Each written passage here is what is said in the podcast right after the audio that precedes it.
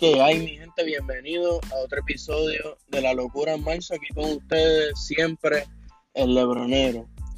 Estamos hoy mirando a nuestro segundo día del Elite 8. Tenemos el primer matchup entre Gonzaga y USC. USC es un equipo que es bien alto, pueden protegerle el canasto y, y son de los mejores equipos defensivos que quedan en el torneo. Y ofensivamente son bien eficientes ya que juegan con los dos hermanos Mowgli abajo y y meten sus tiros de tres y, son bien consistentes.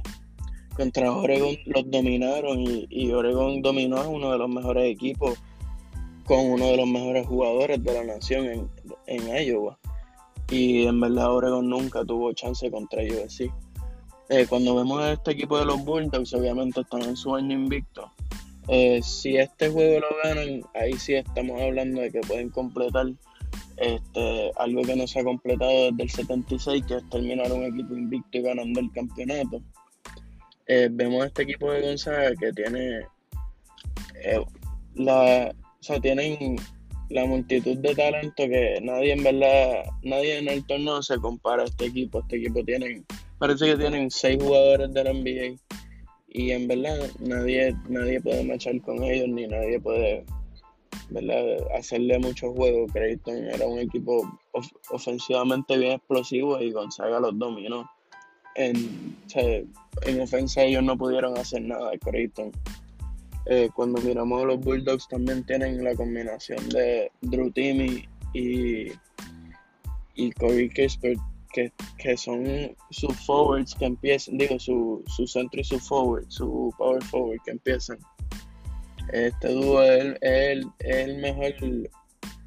Después de Max Asmus y Kevin O'Banner, este es el mejor dúo que ha jugado en todo el torneo. En verdad, cargando a este equipo porque Jalen Sox ha jugado bien y ha tomado un rol de playmaker, igual que Joel Ayayi. Pero en el NCAA Tournament se tiene que meter la bola y Drew Timmy y Corey Kisper son que Gonzaga en verdad cuenta con ellos para hacer eso cada vez y, terminar sus posesiones.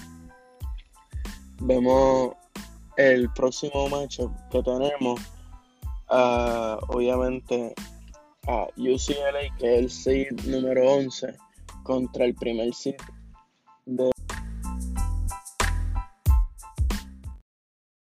eh, los Wolverines tienen, están liderados por Joan Howard. Joan Howard ha hecho eh, de los mejores trabajo coachando en esta temporada.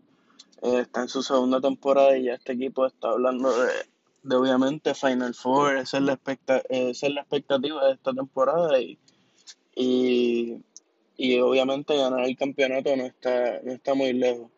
Este equipo de, de Michigan sufrieron obviamente la lesión el, a su jugador más importante en ICA Livers y como quiera cada ronda siguen probando que no lo necesitan con el refuerzo de Sean D. Brown metiendo triple y tirando de afuera, ha reemplazado su producción y en verdad han hecho tremendo trabajo. Jovan Howard ha, mantenido este equipo junto y, en verdad se, el equipo para mí que le va a ganar a UCLA y les va a acabar el, el run que tiene el, el Pac-12 en verdad porque de hoy yo creo, yo creo que no pasa ningún equipo del Pac-12 al Final Four pero en verdad se, ha visto cómo la conferencia ha, evolucionado y, tiene tremendos coaches, tremendo talento y, el año que viene van a tener tremendos equipos en, en, el, en la temporada del Pac-12.